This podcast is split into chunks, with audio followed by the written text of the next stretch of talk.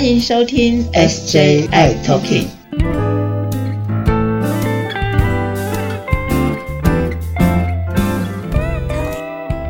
Hello，大家好，欢迎收听今天的 SJI Talking，我是 J Jeffrey。Hello，师姐也在这。嗨，师姐你好，最近好吗？最近好啊，最近就我看到很多朋友那个新冠确诊之后都恢复了、康复了，真好。是是是，然后我觉得呢，呃，有一个有感而发的一个小小的一个，不能说。呃，预祝吧，并不是，就是我觉得好像我们人从出生然后到长大这一路下来，好像都要面对不同的病毒、不同的细菌。有哎，这个从小一生下来就开始了。其实我们在这环境当中，就是到处都会有啊，空气当中啊，什么皮肤上也都会有这些的细菌跟病毒啦。那只要它是跟我们是和平共存的，它不是致病性的，不会让我们生病的，那就是好菌。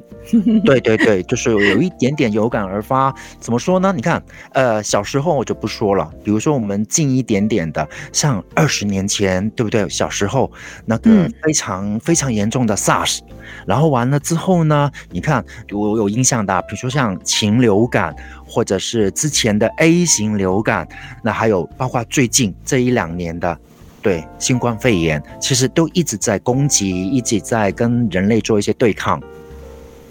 其实是对抗嘛，我觉得好像是在这个大千世界当中，就是呃怎么样的生活在这里。那有时候其实哈，你说对抗，我们在开发环境，我们也是在入侵了这个病毒的地盘，所以病毒也要反噬。是是是，那好像是要要一个和平的方式才行哦，大家都能够一起生存下去，不然就真的是不知道是谁死谁活哈。对对对，就是你打我。打你这对不对？对呀，对呀。然后呢，最近我好像有看，又看到一个新的新的一个病毒，对，猴痘。然后呢，给他一个很，就是给他一个很好玩的名字，Monkey 豆这样子。对，到底到底到底这个猴痘怎么突然间就进入大家的眼中？对，各种的新闻有报道。然后到底猴痘怎么来的？到底有些什么样的症状？师姐可不可以跟大家说一下？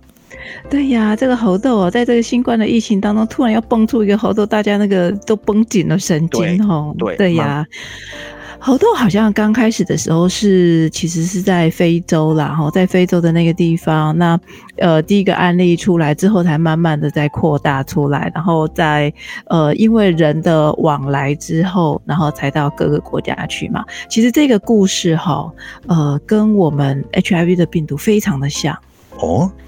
HIV 病毒在刚开始的时候，哈，这个故事也是从非洲出来的。了解了解，起源地都在非洲。对，那这个非洲出来的话，其实它也是从呃，这推测的哈，也是从猴子身上，然后在跟人之间有这个，所以到底是谁侵了谁的地盘？好像是人类。侵入了猴子的地盘哦，是，然后再把这个这个病毒给带出来的哈，所以其实像 HIV 这个病毒也是，呃，那时候的故事是也是在非洲，然后跟猴子，然后有一些比如说会去捕捉啦，然后会被咬伤啦这些，然后就经由伤口这样子的体液的这个交替有接触到之后，然后才互相传出来的，所以这个其实故事蛮像的，是。那这一次的这个猴痘呢，也同样是这样子的关系，从猴子然后捕捉，然后跟人类的这样子的体液的一些交换，交换的时候，就是说它可能被抓伤了，然后它也有抓伤的，所以这个血体液有交换到，那所以就会到人的身上来了。嗯，到人的身上来的时候，人跟人之间还是会有一些，比如说一些呃血液体液会交换的情况是什么？比如说比较亲密的接触啦，或者是身体上的一些呃提议啦，这样子有碰触到，所以才会再给了另外一个人。那在这样的情况之下的话，才慢慢一个一个的扩散出来的。对啊，然后看到新闻，好像是在呃非洲啦、中非啦、西非啦，甚至到了欧洲地区。对呀，就已经在人跟人的这个接触当中，就不知不觉的传递出去了。嗯哼，那猴痘会有怎样的一些症状呢？哦，猴痘，大家在这个电视上可能会有看到一些痘痘痘斑，很明显的痘斑的那个照片，哈，好像有一点可怕，对对，看起来有点不太舒服的感觉，哈，所以它其实是它是痘的病毒嘛，哈，所以其实它是会长出很明显的是身体上会有这个凸起的痘子，那这个痘子呢里头可能会有一些水。所以它其实跟那个小水痘蛮像的，但是它又比较大、比较凸，所以这个水就像痘痘。那这个水痘像有些小时候会有一些麻疹啊那些的样子，还挺像的。不过这个呃猴痘又比较大一点点，而且它会在全身表皮上、呃皮肤上或是脸上到处都会有，所以它很清楚。不过刚开始如果说呃被感染的时候，它其实除了在皮肤上会有这些痘子以外啊，它还是会有。有一些呃淋巴的一些肿胀，然后他还会有一些头痛，会发烧，所以那个会很明显的会背痛，肌肉会酸痛，这个也很很明显，然后会呃比较没有力气，所以这个其实哎好像新冠也会没有力气哈，也会肌肉酸痛啊，对，这个其实还蛮像，不过这个就是我们的呃呃抵抗力在作战的一个很典型的一个例子的一个反应出来。是，所以我可以这么理解吗？就是，呃，这个猴痘其实它是不是跟麻疹啊或者水痘啊之类的是同一个家族的呢？呃，对，它是同样的家族，应该是堂兄弟哈，堂兄弟的或者是疱疹或之类的是同个家族吗？疱疹又不一样了，又不太一样，对，就是像那个呃水痘这样子的，那所以它才会在皮肤上的这个疹子，而且它皮肤上疹子也大部分会是在这个呃脸啊、手脚啊，这个蛮大部分的，对，所以会比较明显会看得出来。嗯，是，哎，那师姐，你有国外的一些呃信息资讯可以跟大家分享的吗？因为我好像在我们在看到的，比如说欧洲啦。或非洲了，其实它的蔓延还速度还蛮快的，还蛮多人感染的。那有一些这样的一些数字资料分享的。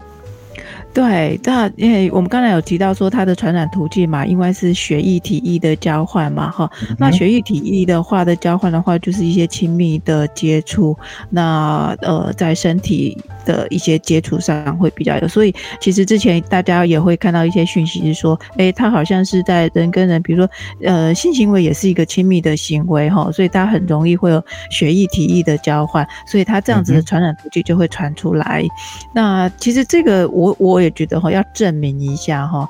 那如果说我我觉得之前哈，好像有看到一个新闻，他说哦，好像都是在呃男生跟男生的这个性行为哦，这个我觉得。性行为不管男生女生，只要有性行为，它都是危险的行为哦。我觉得我要我们要证明一下，对这个只是说刚开始的时候发现是在男生的身上而已啦。哈，我这个不要误解了，也不要去污名化了这个呃这个疾病哈，跟跟某些人这样子呃连接在一起。那传染途径还是最重要。其实哈，在这里也跟大家说一下，传染途径为什么在传染性疾病非常的重要。就是说，只要我们知道了这个病毒或是细菌，它是借由什么样的途径传染给下一个人的话，我们就有去截断它，不再继续传染下去的的策略。所以呢，我们要去了解这个传染性疾病它的途径。是非常重要的，这样我们就会知道，比如说我跟这个人有亲密关系的时候，哎，那就你就知道这是有风险的，是一个风险行为，所以也许啦，我们就必须要做呃。不要有血液体液的交换，比如说呃亲密性行为的时候是戴套子啦，这样子就可以截断，那就比较不会有机会再被感染。所以这个传染途径呃，在一个传染病的呃了解当中是非常重要的一件事情。那在这里也特别再证明一下，这个疾病不是跟某个族群有关系，而是跟行为有关系。是，没错。那这个要要让大家清楚，所以呃，这个传染途径，我们想说，在帕斯提的朋友们嘛，我们呃要呃提醒大家的有一件事情，就是呃现在的例子。不是非常的多哈，只有几百个、两百个哦这样子的例子哈。那其实它的致死率哈，有些地方有估计大概有十 percent，有些地方估计大概三到四 percent。那不管怎么样，这个其实都比 COVID 还高哎，比新冠肺炎还高哎，对，所以我们还是要小心。那在亲密关系的时候，还是得注意。至于说会不会到台湾来？呃，目前还没发现，但是在精油比如说这个病毒最会搭飞机了。虽然最近听说最近的飞机票特别贵，不过病毒还是会搭飞机的。对，他会搭飞机，而且搭飞机最快了。你看，不是很快就欧洲好几个国家都有，陆陆续续就出现了，然后也飞到了美洲去了。国对对呀，所以这个会搭飞机的是非常的，呃，我们要小心哈。那不是不会到这里，而是他可能还没搭到飞机到这里来。边境一开放的时候，大家都要小心。还有就是说，呃，我们帕斯提朋友们哈，我们需要我这里有一个呃讯息，那也提供给大家哈。这是在呃英国的一个讯息哈，在英国英国的讯息呢，它呃主要是说对于 HIV 的我们怕友们哈，有没有特别要提醒的哈？其实是有的啊。我们发现说在呃过去的这些例子当中哈，我们发现有一些在奈及利亚，因为这在中非嘛哈，在奈及利亚那边。这么多一百多例的这些呃猴痘的这些的病例当中哈，其实，在奈及利亚的死亡率有到六趴哈。那其中有一些人也是呃我们怕有哈。那这个怕有的话，他如果说是呃没有吃抗病毒的药，或者是他是最近才发现他感染了 HIV，然后也感染的呃猴痘的话，他的死亡率是比较高的。那如果说它的 CD4 是比较低，或是病毒量高高低低，就是没有到测不到的程度，没有被压下来的话，其实它的死亡率也都偏高。所以这个我们还是要特别再注意一下，就是说我们还是叮咛大家呢，还是要把药给吃好了，让我们的抵抗力稳稳的、高高的，这样子就比较安全多了。是的，是的，然后也有听说啦，然后我看，呃，要想问一下师姐，到底是有有没有这么一回事？就是听说，呃，我们的牛痘的疫苗对于猴痘是有效的，真的是这样吗？哦，对呀，这个是其实是一个好消息，就是说猴痘其实它不像是新冠病毒这么的会多变哈，而且会善变哈。那猴痘它是一个比较稳定的一个病毒哈，它不容易这样子的改变。那所以呢，其实它的堂兄弟嘛哈，其实就是我们之前的那个天花哈，那天花它也是对，它也是一种痘的病毒哈。那呃牛痘是它的，我们对于抗这个这个天花最有效的方式嘛，哈，那所以其实呃，这个天花在很早之前，好几十年前已经被我们人类借由这样子的疫苗施打，然后普遍的施打就绝迹了嘛，哈，所以呢还好。我们有这样子的经验，所以呢，对付他的堂兄弟呢，我们就又把这个旧的武器拿出来了。我们发现这个旧的武器呢，对于这个猴痘呢，还有呃推估大概有八十五 percent 的防御力哈，所以这个是非常有效的。所以还好，我们虽然这个是呃一战哈第一次世界大战之前的武器哈，但是还是很有效的。对，是就是哎。感觉这个牛痘的疫苗对这个猴痘是有效的，然后一般人都可以打吗？还是怎么样的情况下可以可以打这个疫苗呢？对对对，这是一个好消息哈，就是呃，在台湾呃，我们在民国七十哎，民国几年啊？就是现在四十岁以上、四十五岁以以上的人都打过牛痘疫苗哦。你几岁呀？哎哎嗯哎哎嗯还哎哎准备要打了，好。所以其实哈，朋友们可以看看哈，你手背上哈，通常我们会打在左边的手背上，就是大家看一下啊。哎，看一下有没有一个痘疤哈，那个大概就是哎嗯，我们打那个一个是牛痘哈，牛痘的那个疫苗的疤，一个是卡介苗的疤，会有两个点点。对，那当然有一些人可能那个点点不明显了哈，大概会有的大一点，有的小一点，它会打在左手臂上面。那你如果有两个的话，那大概就是你已经打过牛痘疫苗了哈。所以呢，大概四十五岁以上的人，其实你都打过了，而且其实这个。打过之后是终身有效哦，OK。所以年轻人你可能没有打过哟，四十五岁以下的年轻人你可能没有打过，你要注意这件事情了。对对对，像我就是没打过的，就赶快去打，对不对？对对对，我还记得小时候在打疫苗的时候，我打过，我先承认。我我记得那时候我们打疫苗的时候，我姐姐在打疫苗的时候，她说。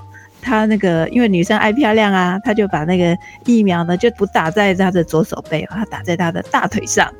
嗯哼，这个很好玩哦。那所以其实我们现在看哈，你看那个呃，大家穿衣服，如果说你在他的手背上看到两点点痘疤的话，大概就知道他是四十五岁以上的熟龄。